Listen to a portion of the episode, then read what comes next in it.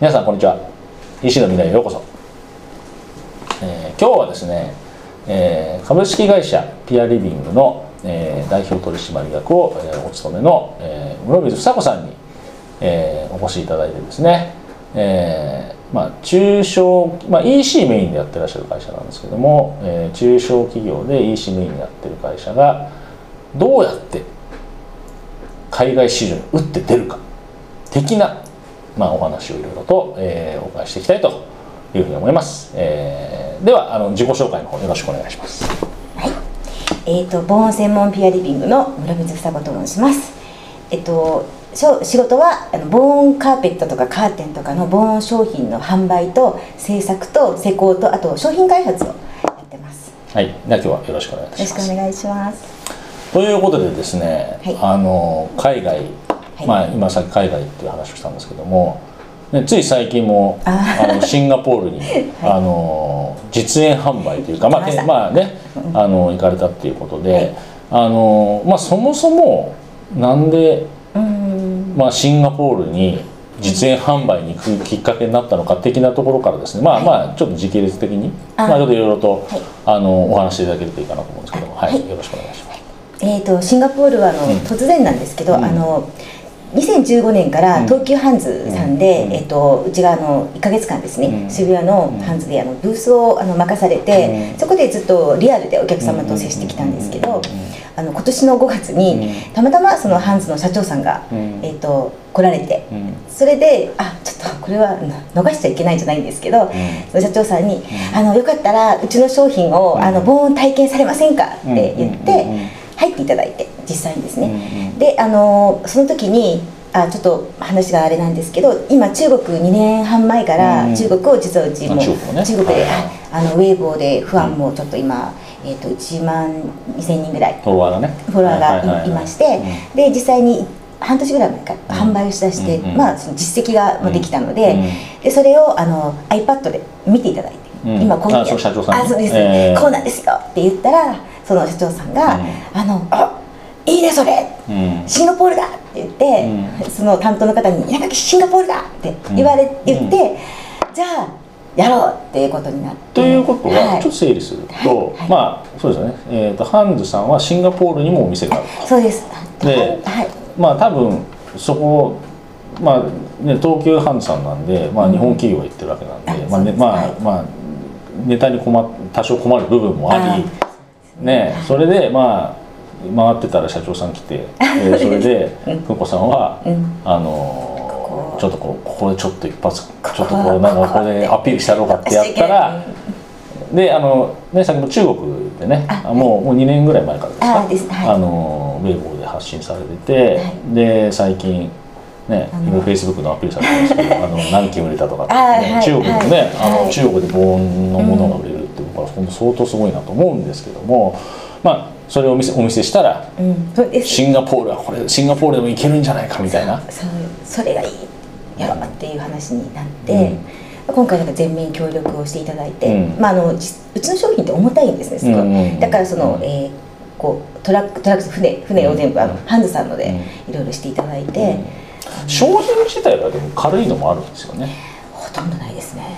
カーテンとかっておっしゃった。カカーテンってーテンうちのカーテンは五重構造なので、すごい重たいんですよ。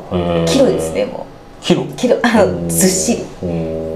なんで、えっと、中国は今多分送料が5000円ぐらい。あでも5000円ぐらいでしょ？うん。うん。ですね。まあでも全面協力のもと、あそうですはいうん。それシンガポールだって言ってからどれぐらいで行かれたんですか？そのシンガポールに。決めたのですか？いやそのあの社長さんが「じゃあこれだ!」って言って、はいはい。シンガポールに結局それまあいつもだあの、まあ、僕はちょっと、ね、よく知ってるからあれなんですけど5月ぐらいですよね5月渋谷の東京ハンズ本店でいつも展示されてて、うでシンガポール「じゃあシンガポールだ」って言って「お願いします」って言われていいつ出したんですかシンガポール？シンガポールはですね、えっと、10月の26からうん。11月28までですね。あ5ヶ月ぐらいしか準備なかっあた24えあです。うんです。ですでそのはっきり決まったのがその、えっと言われて、うん。翌日に海外事業部から電話があったんですね、うちにうんうん。うんで速攻来てくださいってことでうん本社の方に行ってうんお話ししてはっきり決まっ日にちが決まったのがですね9月ですね。うん。でそのもうあと1週間もないぐらいなか1週間ぐらいあったのかなもうあのその時に全部船に入れてしまわなきゃうんうん。間に合わないみたいな、うんうんうんそこからみんなでバタバタあの何をうんうん。しようかっていう話をして、もうとにかく積んで積んでいただいてみたいな実質1週間とか10日ぐらいかなっていうあのさそのもうそこまでですね。うん。その後は、えっと、パンフレットですね。うん。しゃその私が喋れるわけじゃないのうんうんれる子は1人しかいないしその子はずっと行くわけいかないのでいかにお客様に分かりやすくうん。あのビデオ動画作ったりパンフレットとか説明しなくても渡したらなんとかなるっていうのをまたまた作りますうんそれ内容的にどんな内容のものを作られたんですか？えっとまあ、まあ、まあ現地の人にはい。分かってもらいやすいっていう部分でどういう内容のもの？えっと、とりあえず商商品の紹介ではあるんですけど、うんうんうん。動画では日本っていうのはあのこういうことをすごい気にしてるんですよって、うん。あのそれがすごくこう私からしたらですね、うん。やっぱり騒音の問題って、まあ、日本あって、うん。ほんの少し気にすれば大丈夫なことってたくさんあるんですね、これをするっていうのは相手に思いやりをこう、こう誰かに持つっていうのは、やっぱ最後は平和にうんトラブルの少ないやっぱ社会になるっていうことを、ピアリビングはそれをしたい。悩んでる方がいたら私たちはもう本当全力で、うん。あの私こう解決したいと思っているので、うん。いつでも相談あのしてくだ言ってくださいっていう感じの動画を出して、あとはススタッフたちも出てですね、ううんちのちょっとちらっと歴史だったりを出して、えっと、あとそのどういうものがまず需要が見えないので、あの大きなアンケートの、うん。えーパンフレットあのこうあのボード、それに、えっと、騒音のいろんな例を出してシールを貼ってもらったりです。ねあなどんな音に悩んでますか？みたいな。そうそうです。そうです、まずここが見えなかったですうんうんね、うん。まあ日本と海外と違うでしょうからね。違うってことがはっきり分かりました、あやっぱ違ったんですかやっぱり？全然違いました。うん。結構日本だと何が多いんですか？日本圧倒的に集合住宅のやっぱりあのかい隣がうるさいとか、うん。下の人がうるさいとか、うん。あとはピアノとか意外と楽器やってる方が多いのでそういう方が一番。だったけどシンガポール行ったらどうだったかあの一番だったのが建設してる音ですね。外からの今ラッシュなんですね。すごい建設ラッシュあまだラッシュなんですかシンガポールって？すごいんですよ。うん。だからそこがうるさいっていうのが一番多かったでです外から来る音が大きいってことですねあそうですそうです。ね。うん。その他になんか面白いのなかったですよねその他まあ強いて言えば全く想像してなかったので、どうなのかなって思ったら、あの日本のこの商品っていうか防音っていう商品がやっぱないので、すごいリアクションを「何これ!」っていう。うでその防音実験をそこでするんですけど、うん。あの驚き方は日本と同じでした「あー。オーマイガー!」って言いながら すごいみたいな。まあ日本日本語じゃないけどそういう感じで表現やっぱされたり、あのまあ、日本の方はあんまり話しかけると嫌がるけど、うん。当然向こうもガツガツって嫌がるんですけど、うん。日本の方よりはもっとあの気楽な感じに、うん。あの接してくださるっていう。まあガツガツいけないしね。えいやいやいや。これこれ言語言語が通じない通い。やいやあれ行きますよ。えー、そうなんですか、えー言うけど言われた時に困るみたいな。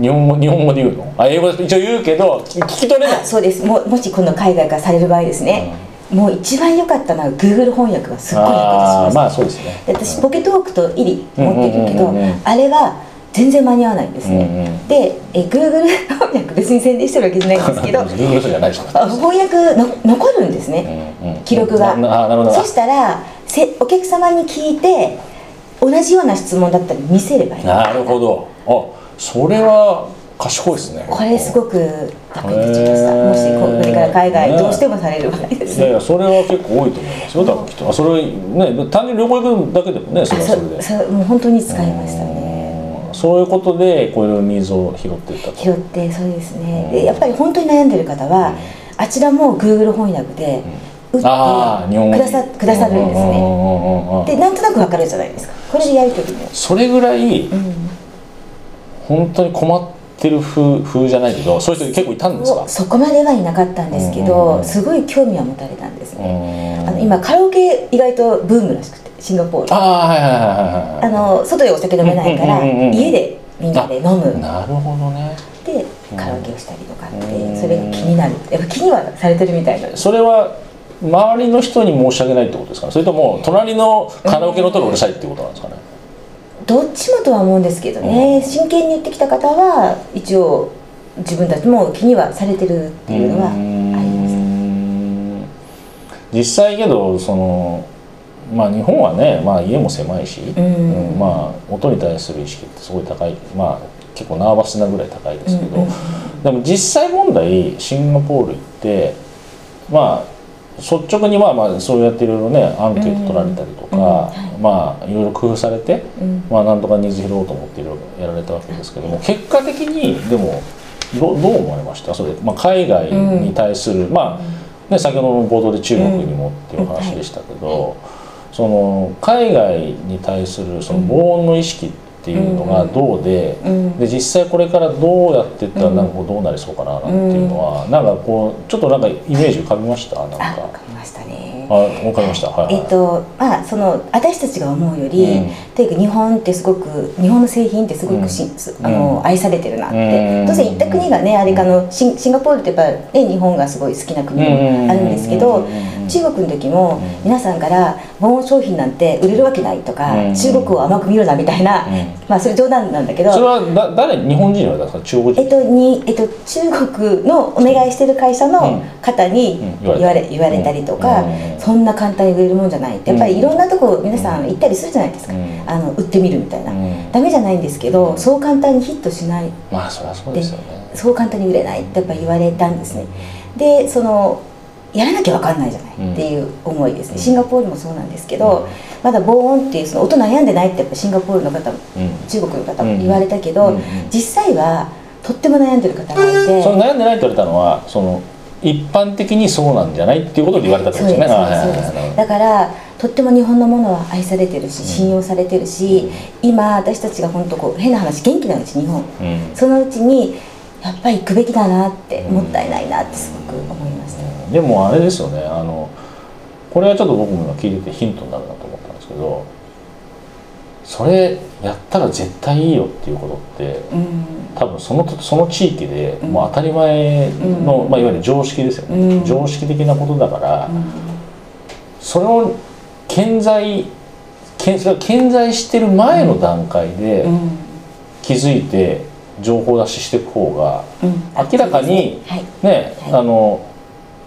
いやその防音って意識ないかもしれないけど、うん、なんか隣のとうるさいんだよなって思ってる人は多分中国の人でもね絶対多いと思うんですよ。多い多いと思うけど、はい、でもその防音っていう意識がないから、うん、そこにちゃんと情報出ししてってあげて、うん、そのまあもしかしたら買ってくれるかもしれないお客様をこう情報先として育てていくみたいな育てていくちょっと言葉悪いかもしれないけどでも中国の例ってそういうことなんじゃないですか。僕わかんないけどだってだって最初ウェイボーでしょだって今中国のサイトってないんですよね。えっと、あ一応あります。中国語で中国の、はい、あの中国ドメインのサイトあるんですか？ああります。